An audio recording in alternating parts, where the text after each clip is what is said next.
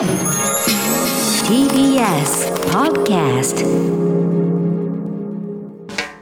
発信型ニュースプロジェクト。荻上チキ。セッション。発信型ニュースプロジェクト荻上チキセッション。荻上チキと。南部ひろみが生放送でお送りしています。2222回目の特集メインセッション。今日のテーマはこちらです。メインセッション。探求モードドキュメンタリー映画コレクティブ国家の嘘が公開。映画を通してルーマニア民主主義メディアを考える。先週ドキュメンタリー映画コレクティブ国家の嘘が公開されました。この映画は2015年東欧ルーマニアのクラブコレクティブで起きた火災を発端に明らかになった製薬会社病院経営者そして政府との巨大な癒着の実態とそして調査報道を続けるジャーナリストたちを追った作品です。ルーマニアは1989年ベルリンの壁が崩壊した翌月チャウセシク独裁政権が倒れ民主化。EU への加盟は2007年と民主国家としては比較的新しい国です。監督のアレクサンダー・ナナウさんは今回映画で描かれている政治やメディアの問題は世界で今直面している問題だと語ります。そこで今日はこのドキュメンタリー映画を通してルーマニア民主主義そしてメディアの在り方などを考えます。では本日のゲストをご紹介しましょう。静岡県立大学名誉教授の六鹿茂雄さんです。よろしくお願いいたします。こんにちは、えー、お招きいただきましてどうもありがとうございます。お越しいただきましてどうぞ。よろしくお願いいたします。ありがとうござお願いいたします。はい。六鹿さんのご専門は東ヨーロッパを中心としての地域研究国際政治学です。当時チャウシェスク独裁政権下だったルーマニアのブカレスト大学で博士号を取得なさっています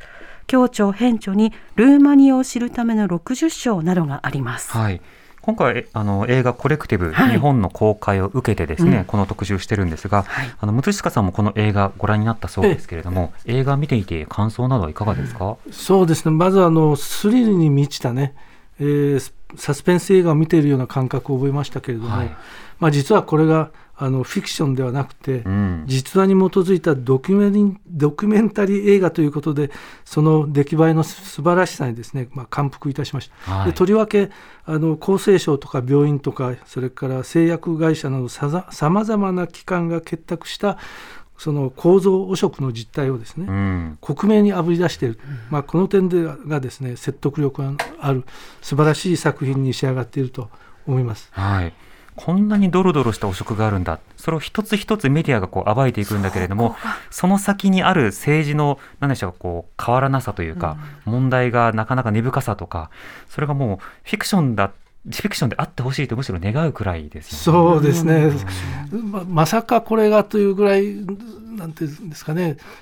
これが現実だと思えないような恐ろしい出来事でしたから、た。だ我々、国際政治学を勉強している者にとっては、例えば2012年に私はある学会に、この構造汚職についての論文を書いてるんですね。はい、しかし、それはもう上のお国会機関の問題ですから、このこのようにその社会といいますかね、病院とか具体的な社会の中にまであのどういう具体的なあのルートを作っを経て、えー汚職がはび込んでいくのか、これをもう克明に描いたという点で私はとても勉強になりました。うんうん、隅々まで浸透しきっているその汚職や腐敗という問題に切暮らしにり込んだ、影響がね出るというところまでが。おちおち病院にでも運ばれようもなものなそうならそこで医療的な怠慢によって殺されてしまうということが起こるわけですね。まさにそうです、そのあのデモがね、の標語は、あの汚職によって殺される、うん。汚職による殺害、これがルーマニア語で書かれて、若者たちが立ち上がって、それでこの汚職構造に、ま、汚職にまみれたあのう民主社会党政権のポンタが、あ総辞職を余儀なくされた。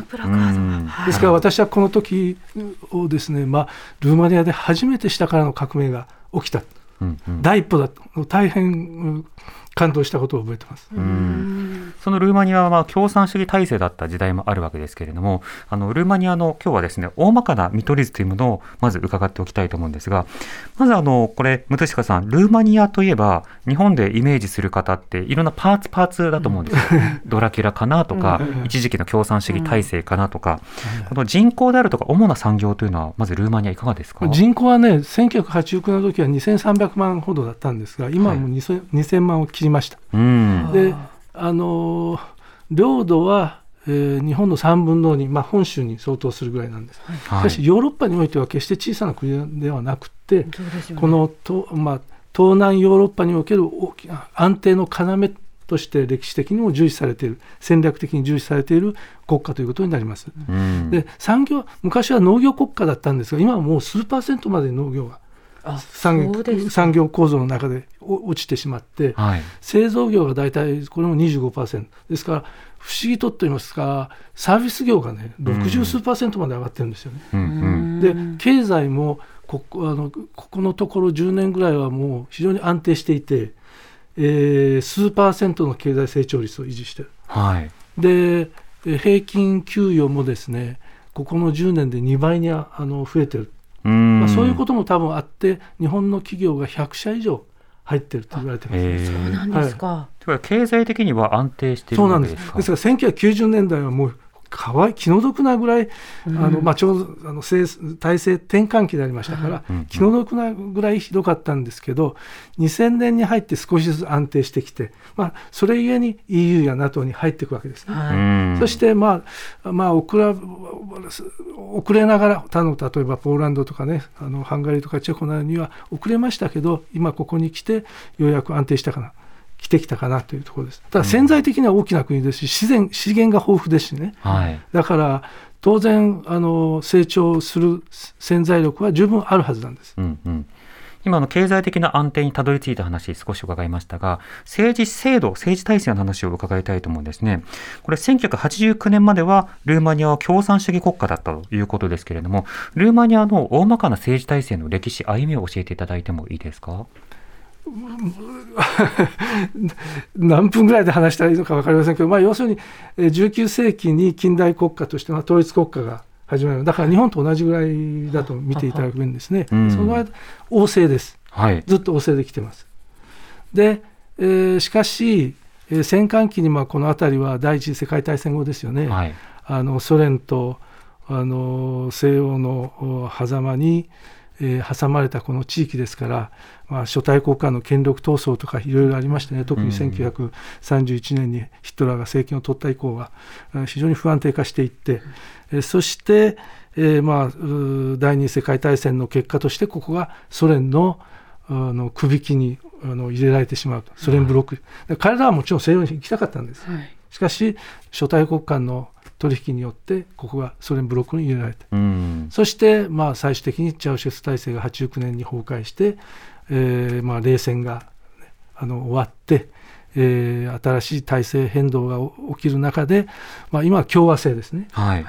大統領制。それからまあは、まあ、大統領と議会からなる、まあ、準大統領制ですよね。うん。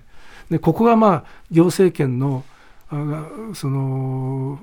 なんと言いますかね割り当てが政府と大統領の間で極めてあの曖昧なところがありますので、はい。それで大統領と政府の間で、えーかなりあのーまあ、権力闘争が起きることがあります。うんうん。特にあの、えー政党が違う場合ですね。ええ。大統領と政府の間で。はいということは、その権力がその少し宙づりになったり、あるいはそのねじれが起きるような状況が起きやすいということになるんですか？ちょちょっとよく分からなかったです。権力がねねじれるというのはどういうことですか？えっと、例えばあの政権を持っている側と、それからあの政党で、えっと、多数を、えー占め占めているけれども、しかしながらあの政党でのパワーバランスが弱いと、そのあたりのその発言権とかあのコントロールする力が弱くて、レームダックになりやすいとか、そうしたのことが起こりやすいんでしょうか？議会の中の話ですか？議会と、それから、えっと、大統領、つまり大統領はついてるけれども、途中で例えばあの韓国とかあの日本でも選挙があったりして、あの情勢が変わると、なかなか発言権がないタイミングというのもありますよね。ですからそのう大統領は、えーなんと言いますかねふあのアメリカ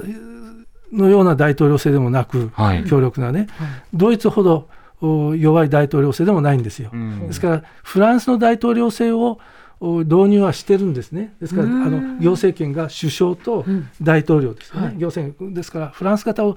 導入したんですけど、ここがチャウシェスク体制の経験ということで、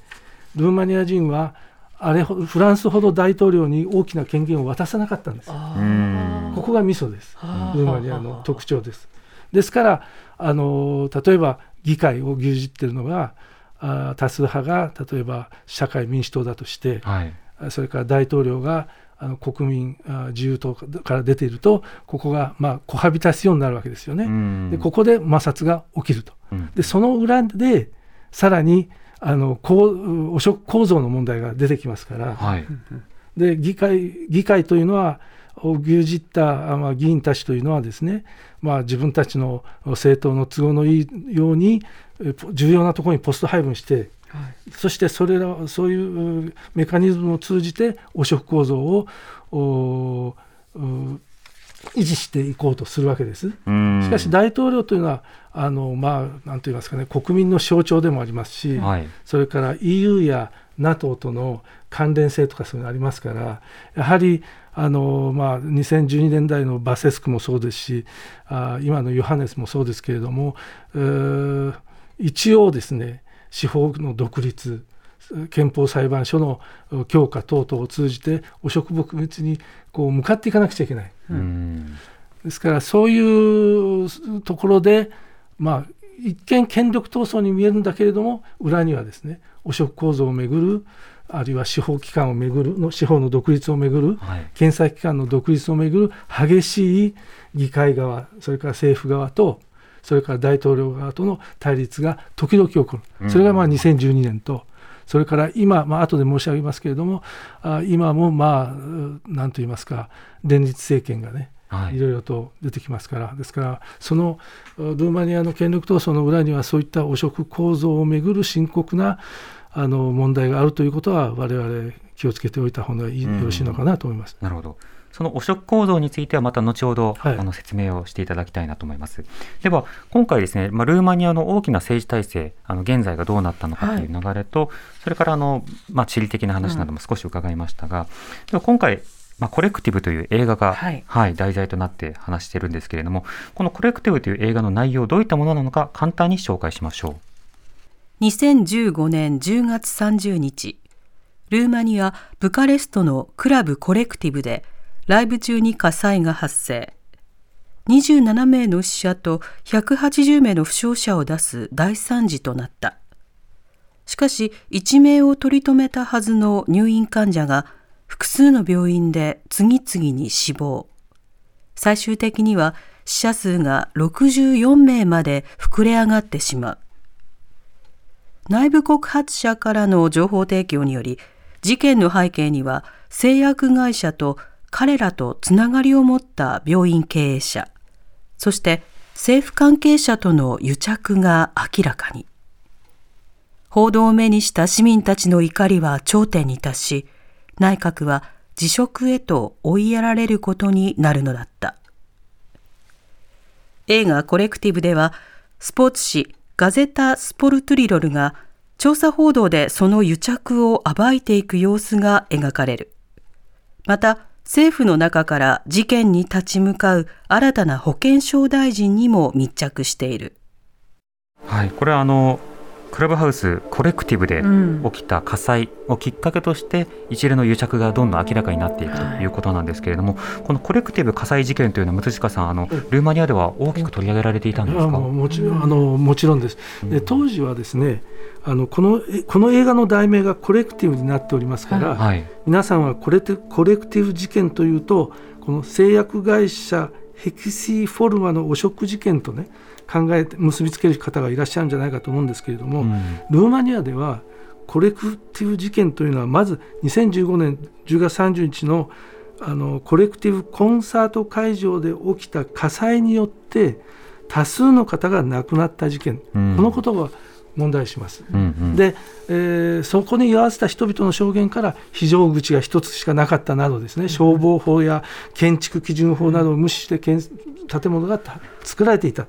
でそれを知っていながら監督当局が認可してましてしまうだからこれだけの人が亡くなったんだ。うんで加えてやけどを負った多数の人々が病院に連れて行かれああの搬送されます。で彼らが気の毒に適切な手当てがをしてもらえなかった。はい。それはなぜかという話になりますよね。ん。そうすると本来やけど専門であるべきはずの病院がねあの美容整形外科になっていたということは分かるんですよ。うん。でこのやけど専門の病院を建設するためには EU から相当のお金が出たんですが、はい。そうするとそのお金を使って私腹を肥やすために美容整形外科を作ったということになりますよね。うん。でその汚職によってこれだけの若い人たちが亡くなったんだ。何を政府はやってるんだということでデモが広がっていった。うん。でこの報道があの最初のコレクティブ事件に関するルーマニアでの報道になります、はい。ですからそれから何日か経って病院で感染症が出てきてまたあ二十数名ですかね。その方が亡くなって、うんこれはその後の問題なんです。はい。第二第二段階の問題です。はあはでこの映画はこの第二段階のこの病院のあの癒着問題ですね。構造汚職問題について焦点を当てたげ映画ということになります。うん、第一段階からもちろん癒着とかさまざまな疑惑というのはあったんそですけど。のコンサート上のでした。うーをめぐる認可問題ですよね、うん。とうとうもう構造汚職があったわけです。はい。それから今の病院のあの専門病院ですね、うんうん、を建てるべきはずのお金を着手してしまったと。でしかも第二段階のその延長の中ではそこで使われるはずの医薬品などがその卸される過程の中でもう基準に全く満たらないようなものをこうつかまされていた。基準の濃度を満たす必要があるんですけど消毒液などの。10倍薄めてた。それを薄めて薄めた状況ではい使ってくださいと言われてしかも使う時にもその適切量を使うような格好ではどうもなさそうだと。あのいろんなあのなんでしょうこう消毒されているかどうかの建物の検査などをしても不十分だということもさらにわかるということでいろんな問題が次から次へと明らかになっていくわけですね。そうするとなぜそのようなあの卸が行われたのかなぜそれが監督されなかったのか、うんその理由はということで端々にこう政治的なこうしがらみであるとか汚職の背景というのが見えてくるわけですよね。というわけで、では早速なんですが、この映画コレクティブ、えー国家の嘘の監督、アレクサンダー・ナナウさんに、この映画が作られた背景などを含めてはいインタビューをしました。はいその模様をお聞きください。このコレクティブというドキュメンタリー、非常に力強い作品でした。日本でも本当にタイムリーな作品ということになります。なぜなら日本でも政治状況がとても似てるからです。今回このドキュメンタリーをなぜ撮ろうと考えたんでしょうか？Uh, I think ルーマニアの社会で何が起きているのかを理解したいというふうに思ったのが最初の理由です。当時は変化のプロセスにあるように感じたんですというのは多くの若い人たちは自分の親たちが長いこと寛容でありすぎたため政治の腐敗を招きそれを本当に変えたいと考えていました。また私は政治が人々にどのように作用するのかそして政治が人々とどうコミュニケーションを取るのかということを理解することは重要だと考えました。政治側にいる彼らがいつ嘘をつくのかどのように嘘をつくのかということが分かれば彼らの本当の意図というものが分かるようになるのではと考えましたこうした現実を撮った映画というのはハッピーエンドということにはなりません。現在でも続くルーマニアの政治体制について異議を申し立てるような作品ということになっています。今回映画の中で描いたルーマニアの政治体制というものはパンデミック下でもやはり継続されていたとお感じでしょうか？今作以降ルーマニアでは誰がリーダーであるかあるいは誰が政府にいるのかということに関してはたくさんの変化がありましたそしてポジティブな変化もたくさんありました。多くの人は正常な状態を望み正しい社会の価値観に沿っていきたいと願っています。ルーマニアでもより多くの人が投票するようになりましたし改革派である政党に票を投じました。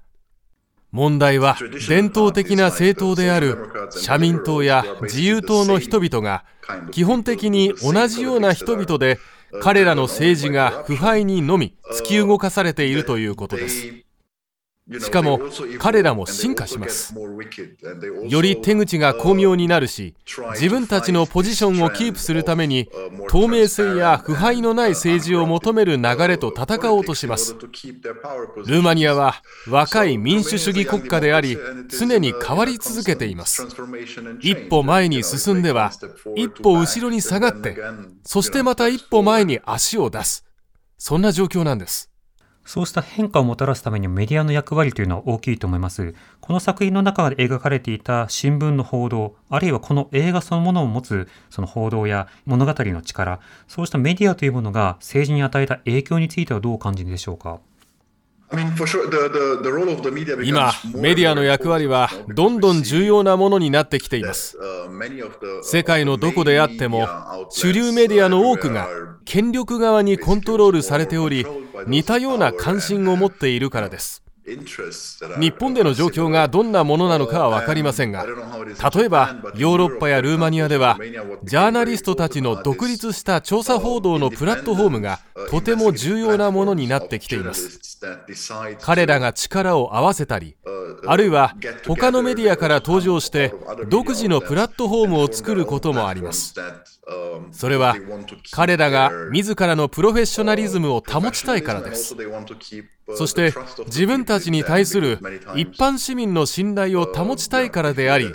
主流メディアに対する一般市民の信頼がどんどん揺らいでいるという恐れを感じることも多いからです。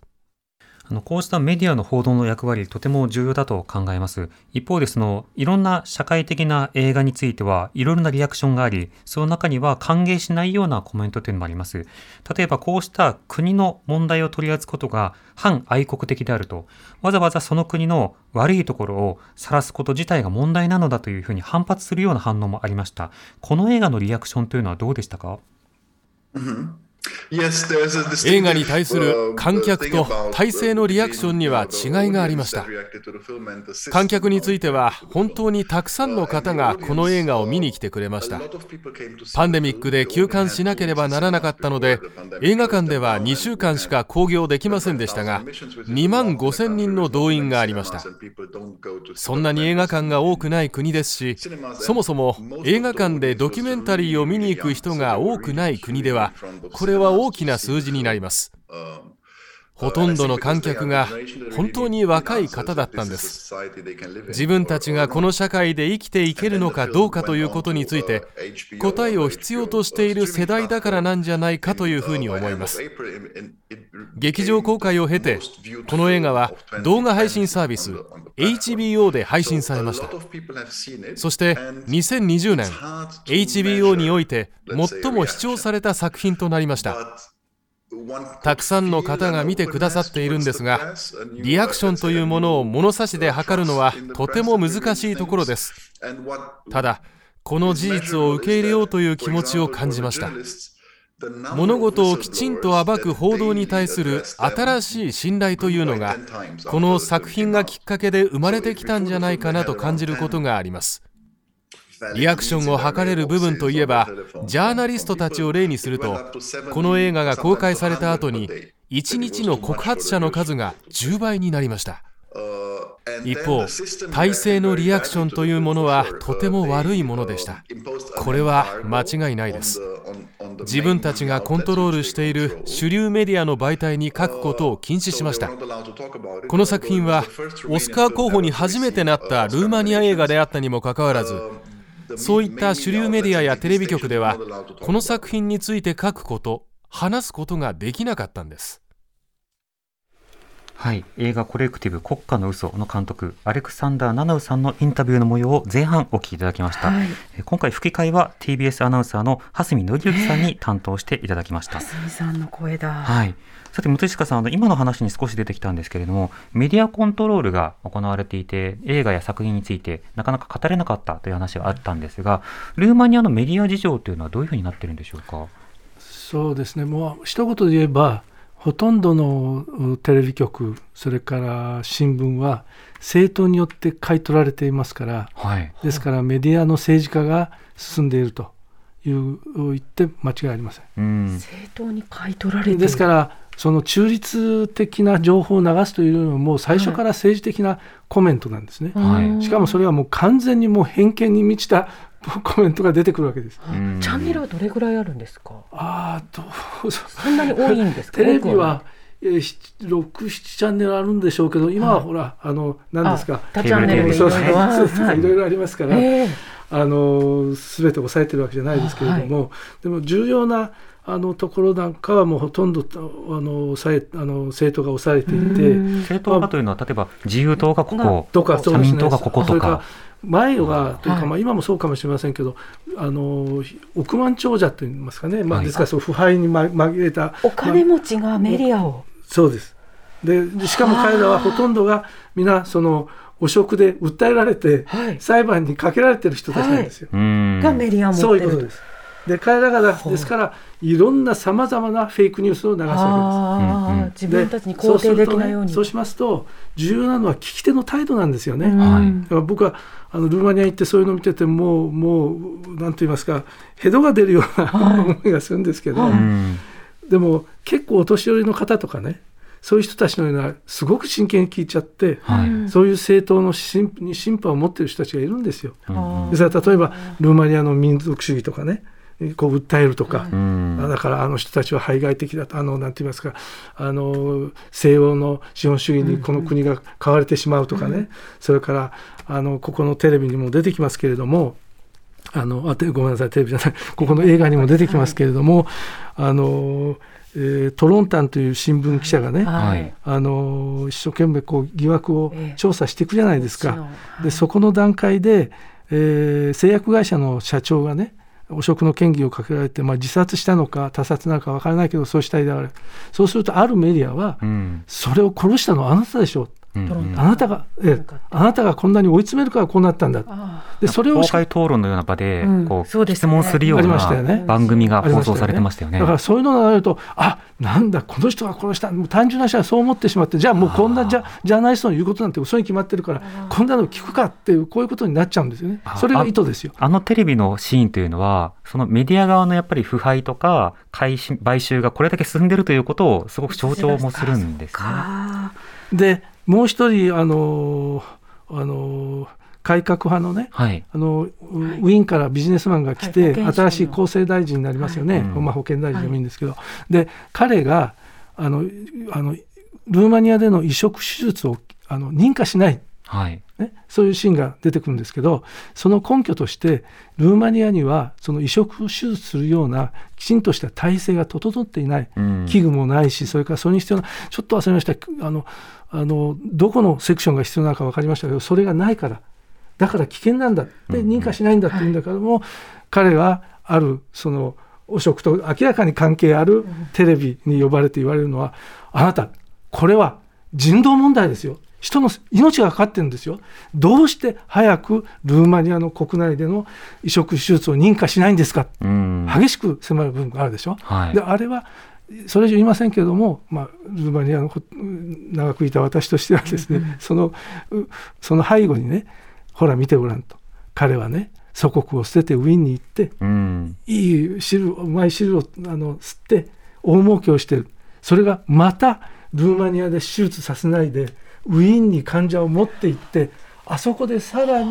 儲けようとしてるんだよっていうそういうことなんです。そうすると国民はなんてなんて嫌な人なの、うんそんな人があの私たちの国民の生命を守らないで、ね、西側に魂を売った自分のその利益のために動いているような人そんな人の保険証に置いとくのは許さないし、はい。そんな彼の改革運なんて嘘に決まってる。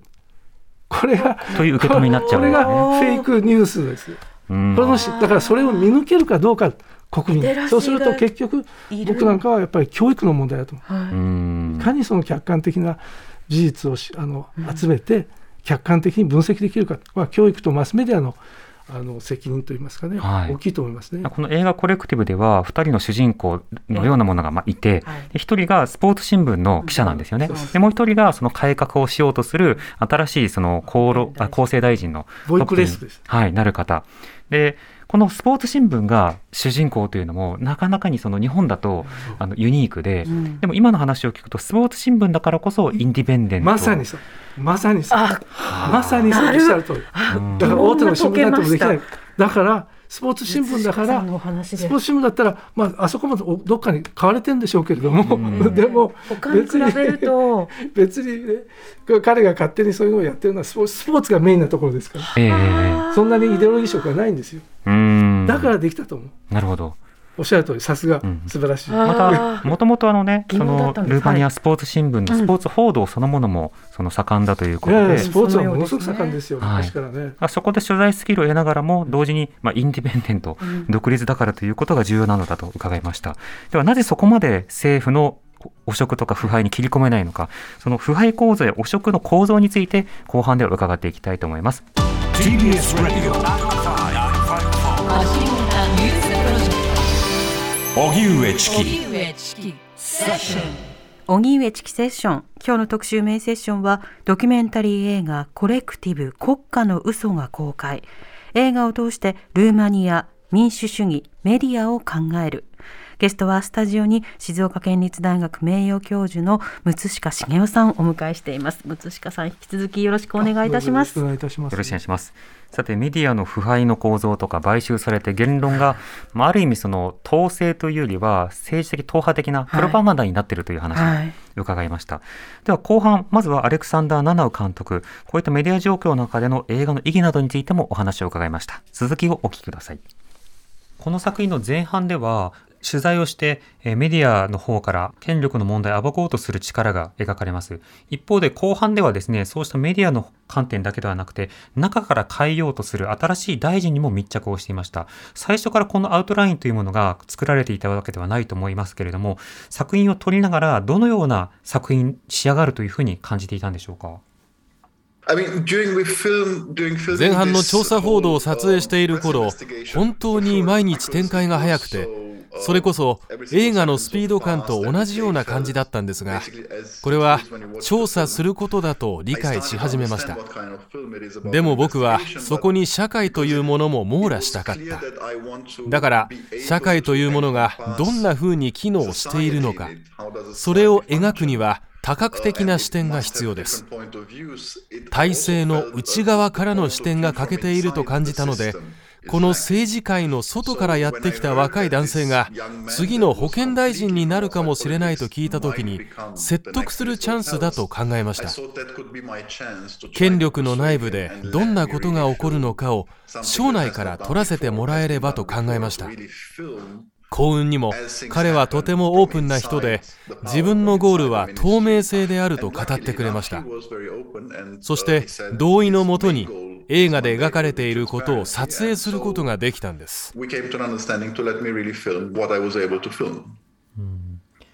あの映像の対比はとても印象的でしたし、この映画のすごい力強さを感じるパートだったと思います。そしてこれは日本では撮れないなと思いました。なぜかというと、日本ではその記者会見上で自由にフリーランスの記者が質問するということは難しいです。またその記者会見上にその記者たちに密着をする側でカメラが入るということも難しいでしょう。あの記者会見がオープンであること、そのことについてどう評価をするのか、記者会見がオープンである必要性についてどう理解するのかいかがでしょうか？でしょうか？そうであるべきだと思いますが、多くはこのようなやり方は望めないと思います。映画を作るという意味では、ルーマニアがまだ若い民主主義であり、物事がそこまで固定されていない国だということが助けになりました。でも保健省の人々が政治界以外の人々であったことそして当時ルーマニアでは変化の兆しがあったことで記者会見もよりオープンにできたんだと思います。報道は一般市民のためのものでありその一般市民は本当に変化を望んでいました。それは肌で感じられるぐらいだったんです体制側が作ったルールによって権力を持つ側が隠れることができてしまうというのはもちろん問題だと思います。それをオープンにさせるにはあるいは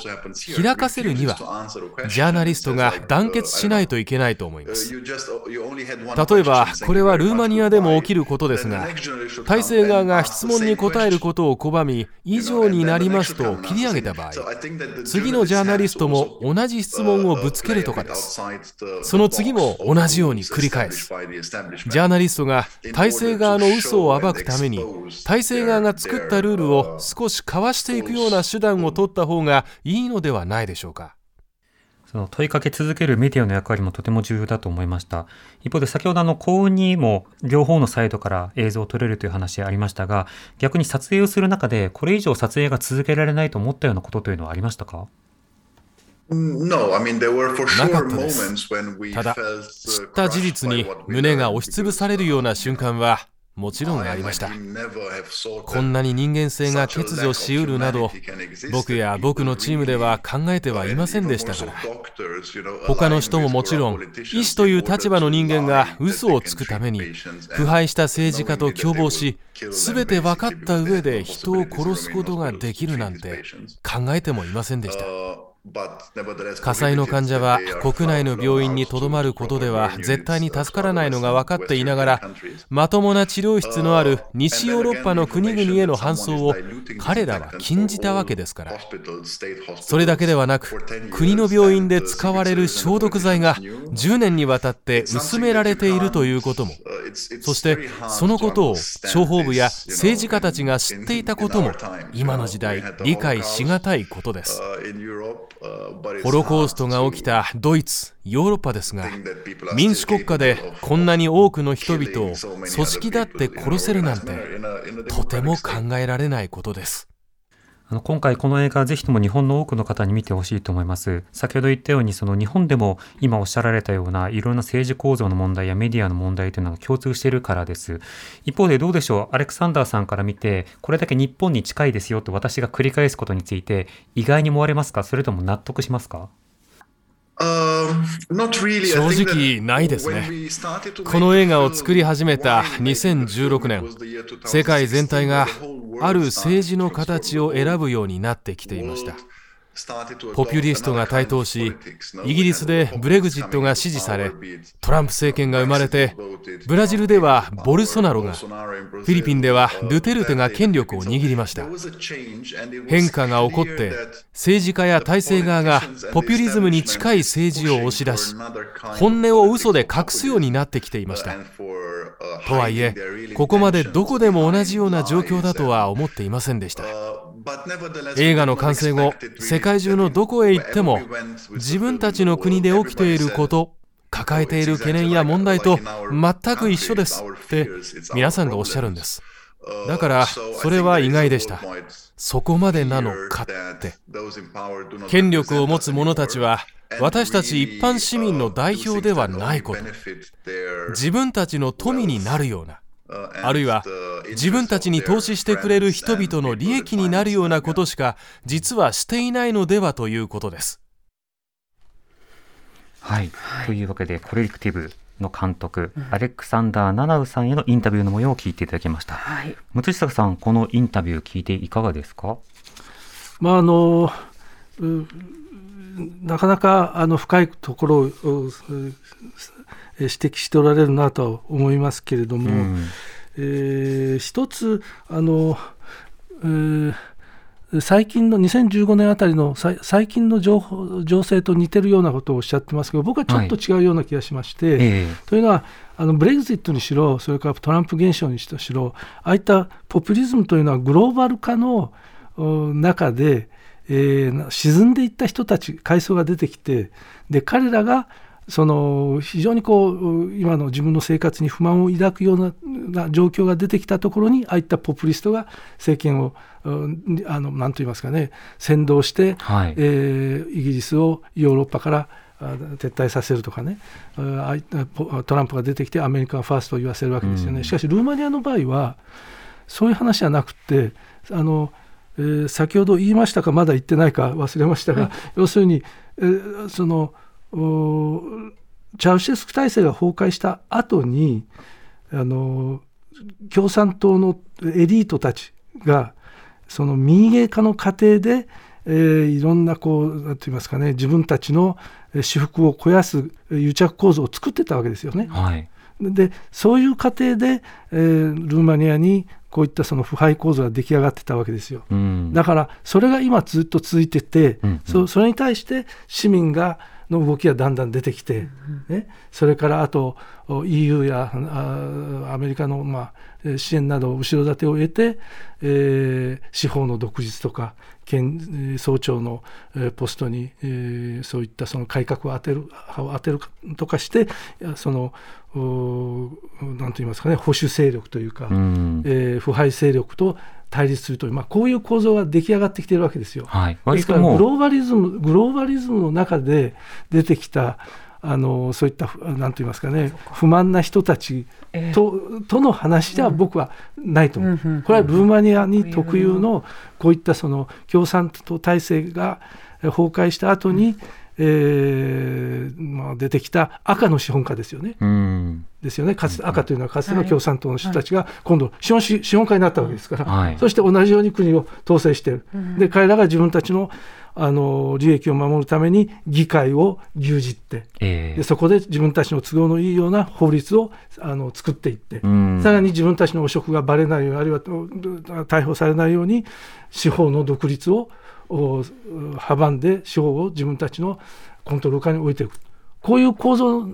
に対する国民の反乱でしょ。うん。だから僕はちょっと違うような気がするんですよね。うんうんうん今の話ですと、このルーマニアの構造的な問題というのは、結構その、古くからのこう既得権益層というものが、そのコネクションや縁故でつながりながら、あの自らをこうふの腐敗の構造をあの温存し続けようとし続けているということになるわけですよね。そうですね。これはあの先ほど共産主義体制でそのエリート指導層だったような人たちが共産主義体制がまあ崩壊して、まあ、共産党作っちゃダメよというふうに言われても各会にこう散らばりながらつながっていたということになるんですか？ですから私はあの共産党というのはあまりイデオロギーとして信じていた人はほとんどいないんじゃないかああ当時、と。権力機構の問題ですから。うん。うんだってせ戦艦機に2000年にいたかどうかというもうほとんどおルーマニアに共産党の基盤がないところにソ連軍がやってきて、はい。米ソの 夜分割協定なんですよ。はい。でそれでルーマニアはあの西側に出たかったんです、西側だからもう一生懸命戦戦時中にねあのあのなんていうんですかイギリスやアメリカのパイロットが、パイロットにこうあの来てもらってここを英米に支配してもらいたい、はい。一生懸命ルーマニアは秘密交渉するんですよ。しかしもうすでにソ連とアメリカの間にこのスルーマニア等々はもうあのソ連のあの、ああの勢力圏だ。でギリシャは西側なんだ、まあ、そういうあの勢力圏構想ができてたので、はい。だからあのそ共産党の基盤がないところにソ連軍のがやってきてそこに共産党を植え付けた、はい共産主義ね。そういうことです。でだから別に誰もそんな信じていたわけじゃないんだろうけれどうん。ですから選んだわけではないまあ、ですよね。あそこはですから、まあ、あのなんと言いますかね民族共産主義なんですよ、はい。はいですからチャウシェスクはその我々はそのソ連の言い言いなりにならないよ、ね。と言ってえーソ連に対する自主外交というのを展開していくわけです。1964年から。うん。ほら我々はこんなに自主独立でしょ？そうすると国民がねチャウシェスクの周りに党の周りに団結してあの国を良くしていきましょう、うん。こういう話になるわけです。んで西側もうん冷戦構造の中であソ連に立て立てつく国だったら支援してあげましょう。はい。だからニクソンにしろそれからフランスの大統領にしろみんなルーマニアに行くわけですそうすると国民は、ああ、我が大統領はね、ああ、我が共産党書記長は、アメリカに行き、ワシントンに世界、こんなに、もう民族主義、プライドがくすぐられるわけです。はいはい。しかし、そういうところにゴルバチョフがやってきて、改革路線を敷いて、そうすると、この自主路線が汗色あせてしまうんですね。うん正当性を失ったわけですよ。うんうん。そしてチャウシェスクは、その、うなんと言いますか、IMF から、あの、莫大の、えー対外債務を返せと言われて、はい。でまあ合理的に返していけばよかったのに、えー彼はもう何と言いますかね飢餓輸出を強行したために、うん。国民の生活がどんどんあの、えー水準が下がっていってそして不満が溜まってそういうところに党革命が起きて結局歴史の流れに、えー逆らうことなくさ逆らえずにこのチャウシェスク体制も崩壊した。ですからその後にしかですから崩壊はそそのチャウシェスク体制のごくトップだけなんですよ。えですからそこの下にいた共産党の幹部秘密警察セキュリターの幹部軍部の幹部あるいは国営企業の幹部みんな残ってるわけですその構造は。うんうんうん先ほどねお話としては最近ようやくその下からの革命のような動きが出てきたと。共産主義体制の崩壊というのは別に革命でも何でもなくて本当に権力の一部のトップの顔だけが変わったけれどもその当時上にいた人たちというのはまだまだ権力者であり続けた。ですからそれが赤の資本資本家になったんですよ。うーん。彼らだから共産党とは一切我々は無縁ですよと、はい。はい市場化の過程で。うん。市場主義はもう第三で市場の各所であの腐敗した関係性をそれぞれ持ちながら時には賄賂を渡したり時にはその、まあえっと、リベートを行ったり時には今言ったようなその不正な商品というものを高く買ってもらったりというようなそうしたものが続くわけですか？でそういう中にですからもう一つはルーマニア社会の特殊性というのがありまして、はいだからこうそのルールとか制度とかねそれから能力によって雇用するっていう話じゃないんですよね。この人と人のつながりというのはものすごく強くて、コネですこれまさにそうなんですよ。はいだから、し何かを便宜をあの与えてくれた、はい。そのその人たちにそのその方に恩義を感じている。はい。じゃあ私も何かしてあげなくちゃという。このうん。こういう恩義とおなんて言いますかね。この便宜の連鎖でこの社会が出来上がってくる。ですなるほど。からこのこれが根底にありますからなかなかえそれを覆すのは難しいかな、うん。ですからこそのその構造を見事に描いたのが私が大好きなクリスティアン・ムンジュ監督ではい。彼はあのエリザ、まあ、日本語では「エリザのために」って訳されてるんですけどえあのこのお映画の中でこのなんて言いますかルーマニア社会のですねえこの社会のあれを見書いています。エリザのためですね。エリザのために。でこれもですね最後にまあ私ここでも若者たちにそのデモによって2015年10月に打倒された。これは汚職撲滅と社会変革を求める若者たちによる下からの革命であった、この時ちょうど、えー数年前ですかねもう書いてるわけでして、はい。やっぱりあのなんて言いますかねあのルーマニアのこの監督にとっても私にとっても世界中にやはり、あの受賞されてそうですよ。これカンヌえ。これあのあの今回のコレクティブの映画の最後の方では、はい。そのどうしてもいろいろやったけれども変わらないルーマニアというのがい。ほのめかされてそのはい。エンディングにへと向かっていく流れがあるじゃないですか、はい。ここはもうドキュメンタリーで歴史的史実だからネタバレとかあの言わないでください、ですいませんねって感じですけどあのとはいえ今のそのご指摘ですとその別のその歴史軸というか別の観点から見ると一方でやっぱり憤りを感じた若い人たちなどが政治的腐敗を打破しようという格好で市民運動は続いていそうなんっているということなんですね。そう。その点をあの あのいいやっぱりね物事を見るにはやはりバランスというのが重要ですから、ええいい点もそれから悪い点も見ていく必要があると思うんですね。うんでいい点要するに構造汚職がなくなるかもしれないそういったそのいい兆候としてはね例えばまずそのコレクティブ事件に際して何度も言ってますその反汚職デモが起きて、はいポンタ政府が転転覆しました。うんうんねで次に社会民主党党首のドラグニャというのがもう大変なもう汚汚職にまみれていてそれのさそ裁判を回避するためにもうありとあらゆる手段を使ってかあの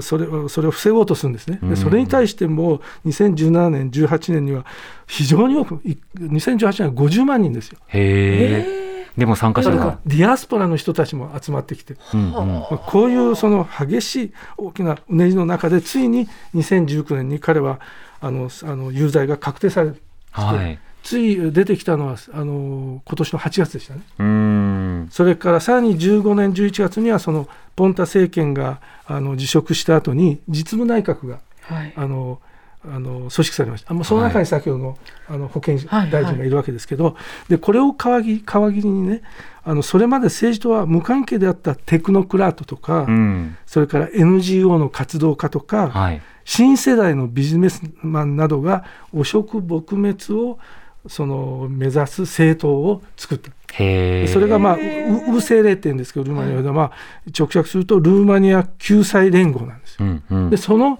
政党が2020年えー12月の議会選挙で議会入りをして国民党と連立政権を組んだ連立そうなんですだからこの辺りは非常にあのここまではいい兆候なんですはいはい。で問題は問題が。それ2020年ですもんね。はい。問題はですね、えーえーこのお,、まあ、汚職に紛れてる、まあ、あの政党というのはこの中道左派のあの、えー社会民主党だけじゃなくて、うん。今回連立を組んだ中道右派の国民自由党もはい。かなり汚職に染まっているんじゃないかなっていう兆候が出てきてるんですよ。はい。でそれは、まあ、時間のある限りよろしいですか、はい例えば、あの一つ目はですね、そのルーマニアあの救済連合ですね、先ほど申しました、あのがあの汚職撲滅を掲げているわけですから、うん。その連合政権というのは、その社会民主党政権が汚職構造を死守するために作った機関である、司法の犯罪調査特殊機関というのを解散しなきゃいけなかった。うん。うん。ね、ところが、いまだに解散されてないんですよ。はい。なぜか。もうこの辺りからなるほどってきます。連立を組んだもう一方の政党が、でこの司法の犯罪調査特殊機関というのは、そのあの中道左派のね、はい。あのルーマニア社会民主党政権が裁判官とか検事とか彼らに圧力をかけるためうに作った。だからそれをこの自由党も維持したいのかという話になるんですよ。腐った検察みたいなイメージですね。はい。でもう一つその先ほどの保健省のボイクレス氏がね再び厚生大臣に任命されて、彼が本格的にそうあの病院組織の近代化とか汚職撲滅を乗り出した、うん。素晴らしい、ものすごくみんな喜んだところが もうすでに彼は真っ先に解任されてしまった。ええ。しかも、法務大臣もこのあの汚職撲滅を主張する政党のから出てきてるステリアン・イオンなんですけど、うん。彼はもう司法の独立に向けてですねそれから改革に乗り出して汚職取締機関の長をすべてそのなんて言いますかね綺麗な人ではい。固めようとしてもうリストを作ってた、うんうん。で任命しようとする直前に彼は首を切られた。ええそれはもうそれだけ抵抗勢力というか、そういうこと。うんあもうここだけ利権にしがみつきたいって人さらにが、極めつけはですね、はい。EU から100億ユーロの支援金が出て、はい。はい地方あの再生というか地方創生計画というのが、ねうんうん。えーつまあ9億ユーロ。ええ、EU がそれを支援するということになった、はいでそこでこのあの反汚職、